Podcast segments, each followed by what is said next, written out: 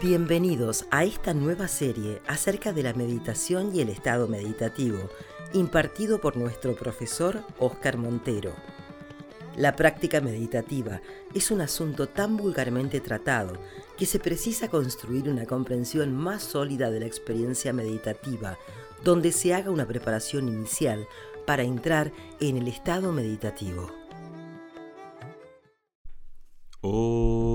Om Shri Guru Pyo Namaha Harihi Om. Muy buenos días a todos, ¿qué tal estáis? Continuamos una vez más con el día 6, podcast número 6. Quería mm, deciros que estoy bastante contento de toda la gente que se ha apuntado a hacer este curso.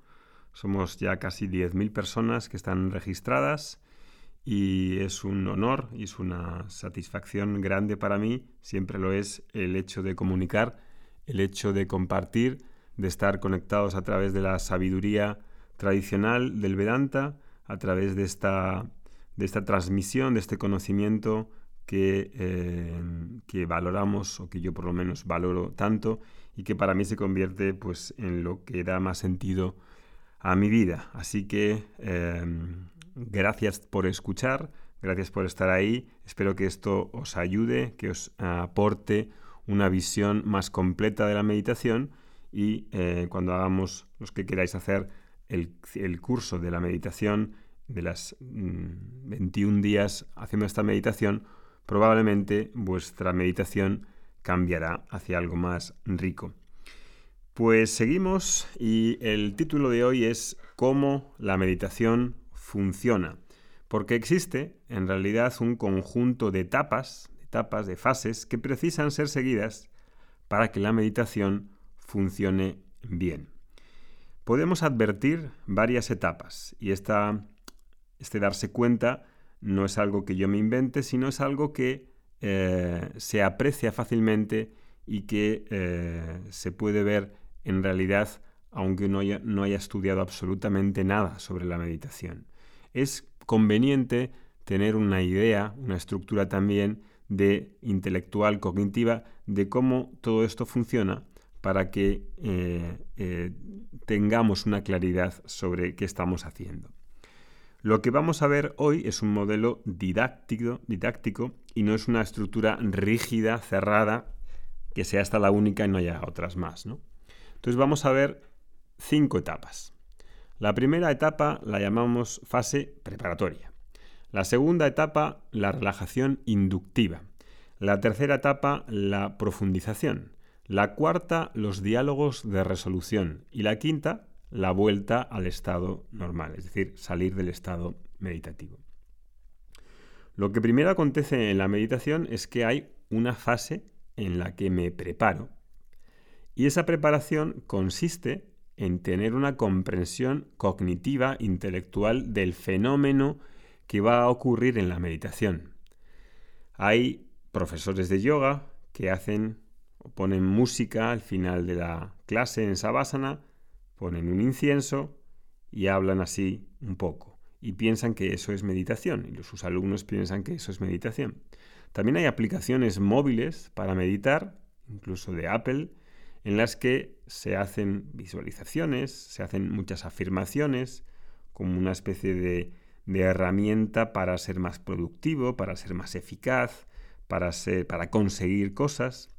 Y aunque todo eso pueda tener eh, cierto sentido, eh, probablemente, eh, y se comercialice como meditación, probablemente no es la meditación en el sentido clásico a la que nos estamos refiriendo aquí.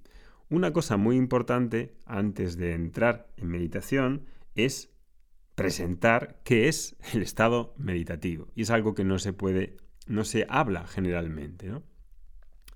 La fase de preparación es lo que estamos haciendo en este curso gratuito de los podcasts. En la segunda parte del curso, que empezará la última semana eh, de septiembre, será un curso práctico donde se van a desenvolver el resto de fases. Recuerda lo que dijimos en el anterior podcast. La primera cosa que impide que la meditación ocurra es una comprensión equivocada de lo que acontece cuando meditamos. Entonces la primera cosa, la fase de preparación, es comprender de qué va, retirar falsas creencias y expectativas. Si no entiendes qué es meditar, entonces difícilmente también tengas dificultad para saber qué es el estado meditativo. Y si el estado meditativo no es presentado, ¿cómo vas a entrar en él si no sabes que hay un estado meditativo? Aquí, como digo, uso el sentido de meditación en el sentido clásico, clásico eh, em, de la cultura védica, en el sentido de dhyanan o upasana, no en el sentido eh, del término meditación, en el sentido occidental de una reflexión sobre un tema. Entonces, esta presentación, esta preparación del estado, de la comprensión del estado meditativo, ocurre de un modo mm, doble. Primero, intelectualmente, que implica que es este meditar, que es este, este estado meditativo, y que precisas entrar en él. Eso es lo primero. Pero no solamente es una comprensión intelectual, sino que al mismo tiempo estamos dando unos insights que hace que el estado de la mente cambie y se cree una verdadera preparación porque tiras un montón de creencias falsas que están ahí bloqueando y previniendo que pueda entrar en estado meditativo.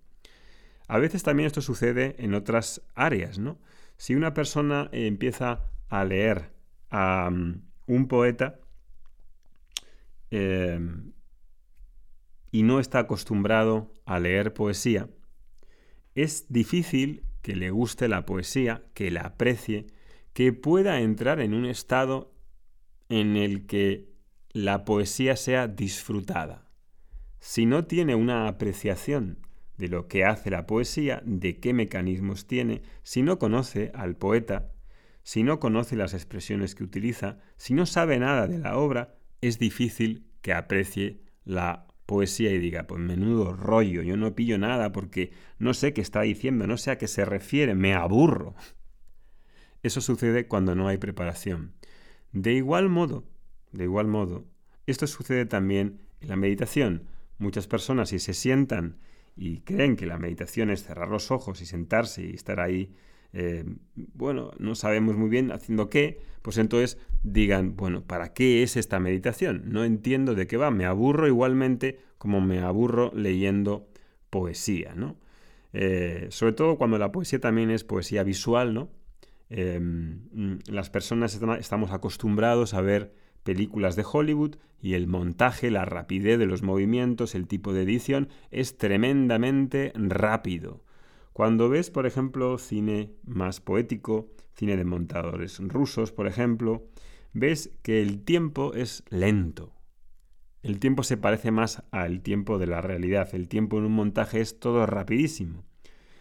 Ese tiempo lento, esa mm, preparación de la mente para que vaya disfrutando de la lentitud, en una película en la que tenga un contenido altamente poético, eh, hace falta un tiempo, hace falta una preparación. Y quiero esa preparación. Porque si lo que quiero es, pues, acción, una torta y un cañonazo detrás de otro, pues no voy a querer ni pedir entrar en un estado poético. Entonces, tema importante, prepararse, saber que es posible entrar en estado meditativo, saber que es posible conectar la mente consciente con la mente inconsciente. He de saberlo necesito saberlo para poder pedir entrar en ello. Hasta aquí la primera fase, que ya la hemos visto, mm, creo que suficiente. Segunda etapa es la relajación inducida. Hay varias formas de mudar de estado y preciso acostumbrar a la mente a que haga esa conexión internamente de mente consciente con mente inconsciente. Y aquí hay varias formas. Una muy usada muy frecuentemente es llevar la atención a varias partes del cuerpo, haciendo un scan, haciendo un recorrido por todo el cuerpo, empezando por la coronilla o empezando por los pies, empezando por las partes minuciosamente, voy llevando la atención y voy haciendo que la mente consciente sienta y perciba cada una de esas zonas, especialmente poniendo atención a las sensaciones en la piel de cada una de esas partes. Cuando llevas la sensación a esa parte ocurre una relajación de esa parte, que en realidad no se relaja mediante la mente consciente, sino que es realmente el inconsciente el que relaja aquella parte y la parte consciente toma conciencia de que esa parte se relajó. Generalmente no somos conscientes de la tensión que tenemos en el cuello, en la cara, en el vientre, en las caderas. Cuando vas a un masajista y te dice, anda, pero mira cómo tiene los trapecios, los tienes durísimos, pero mira cómo tienes la, tienes contracturas en toda la espalda. No somos conscientes porque ese, esa tensión está soportada por el inconsciente. Cuando empiezo a traer la atención consciente a esas partes, relajo. Pero lo que hace que se relaje, lo que promueve esa relajación es el inconsciente. Hasta que la mente inconsciente, hasta que la mente inconsciente responda directamente a la consciente. Ahora mismo, pues estarás escuchando este, este podcast y seguro que tienes tensión. Tensión que, como digo, no, das, no, no te das cuenta. Cuando haces, por ejemplo, yoga asana, hay partes del cuerpo que son totalmente desconocidas. En una clase, cuando vienen los, ah, los debutantes, en el nivel 1, pues si das algunas instrucciones tipo mueve los muslos hacia atrás, la parte alta del muslo lleva los fémures hacia atrás y empuja el coxis y el sacro hacia adelante. Pues la mayoría de las personas no tienen idea de dónde está el coxis, dónde está el sacro, cómo se mueven los muslos hacia atrás, cómo se mueve y se sincroniza al mismo tiempo sacro y muslos hacia atrás, porque no somos conscientes de esas zonas. Es como si tuviesen una sombra, ¿no? Entonces, claro, fíjate, vamos a la luna, vamos a Marte y no sabemos percibir el sacro. Parece una contradicción, ¿verdad? El yoga, en el yoga acontece una conexión muy clara entre usar la mente consciente a través de las instrucciones técnicas dadas por el profesor para que la persona se apercate de su cuerpo de zonas que no conoce o que sí que conoce y que cuando presta atención las mueve, las estira, las articula, entonces se crea una conexión entre mente, conscientemente, subconsciente, en la que se permite relajar y traer vida a esa zona. Entonces, en la fase de relajación inductiva, cada parte que vas pasando la haces, la pasas varias veces hasta que la mente inconsciente responda a la mente consciente, relajando. Y eso va a ocurrir con varias señales que el inconsciente da sobre que el proceso de relajación inductiva está funcionando. ¿Qué señales son esas? Varias.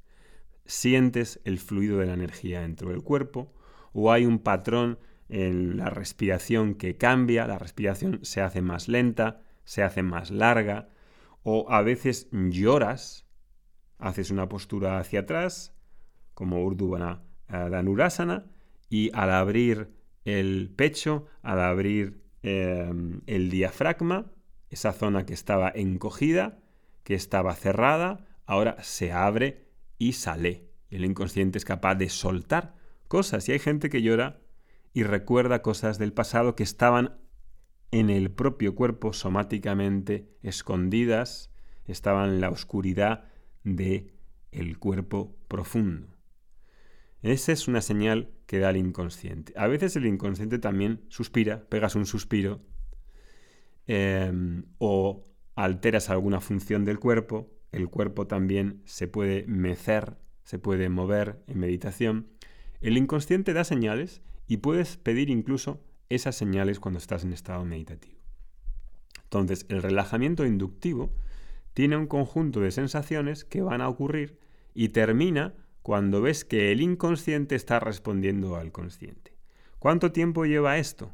Pues puede llevar, si estás acostumbrado a trabajar con el cuerpo, si tienes sensibilidad, si eres una persona que ha trabajado con su cuerpo, en yoga, danza, etc., esa persona le puede llevar 5 minutos, 10 minutos.